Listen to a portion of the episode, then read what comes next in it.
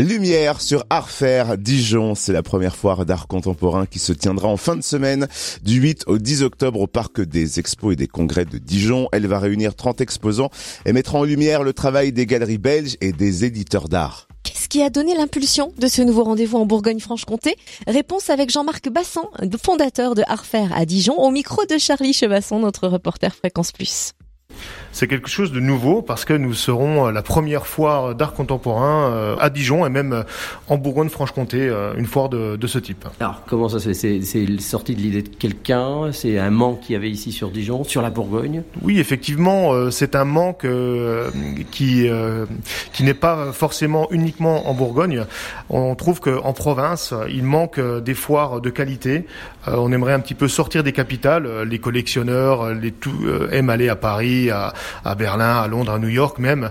Mais euh, c'est vrai que dans une ville comme Dijon, euh, on a trouvé que c'était euh, complètement adéquat et en phase avec ce qu'on voulait faire, d'accueillir une foire d'art contemporain de grande qualité. Alors, est-ce que sur le secteur, justement, il y a des artistes qui vous ont poussé à, à faire ce genre de choses ou pas?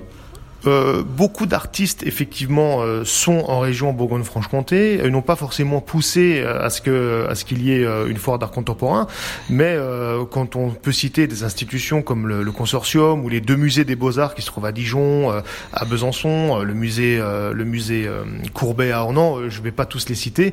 Et puis la région Bourgogne-Franche-Comté regorge de, de, de, talents certains qui ont contribué à l'essor des galeries parisiennes, à l'essor des foires internationales. On peut on peut citer Yann Peming, Bertrand Lavier, Didier Marcel, euh, mais ces, ces, personnes et ces artistes ont contribué à, un rayonnement euh, de la région indirectement qui a profité euh, à des galeries autres ou à des foires autres que, que celles de la région. Donc on aimerait un petit peu nous nous faire connaître ici à Dijon pour une première édition. Et ensuite euh, l'idée c'est de rassembler justement euh, ces talents, ces artistes, ces plasticiens euh, qui qui ont, qui ont donné un petit peu les lettres de noblesse à l'art contemporain. Alors il faut s'attendre à quoi au mois d'octobre? Au mois d'octobre, nous avons réuni une trentaine de galeries qui ont été sélectionnées rigoureusement par nos directeurs artistiques et bien entendu par nos par, par nos équipes.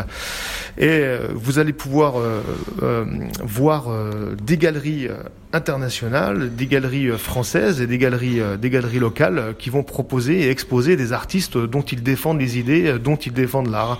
On met en avant également certaines galeries un peu plus parce qu'ils vont présenter des œuvres monumentales. On va participer à des conversations, à des talks avec des invités de prestige et nous sommes, nous sommes entourés d'un comité artistique de talent pour dynamiser un petit peu et mettre en avance, mettre en avance cette foire euh, première du nom, euh, qu'on espère euh, première d'une longue lignée. Alors, est-ce que c'est grand public ou c'est un public averti? Comment Nous souhaitons intéresser tout public. C'est sûr que le public averti, le public élitiste sera au rendez-vous, mais on a envie d'intéresser euh, l'art contemporain en plus grand nombre, l'expliquer, et puis euh, on aimerait que le tout à chacun puisse soutenir la création artistique. Alors des grands noms qui seront présents?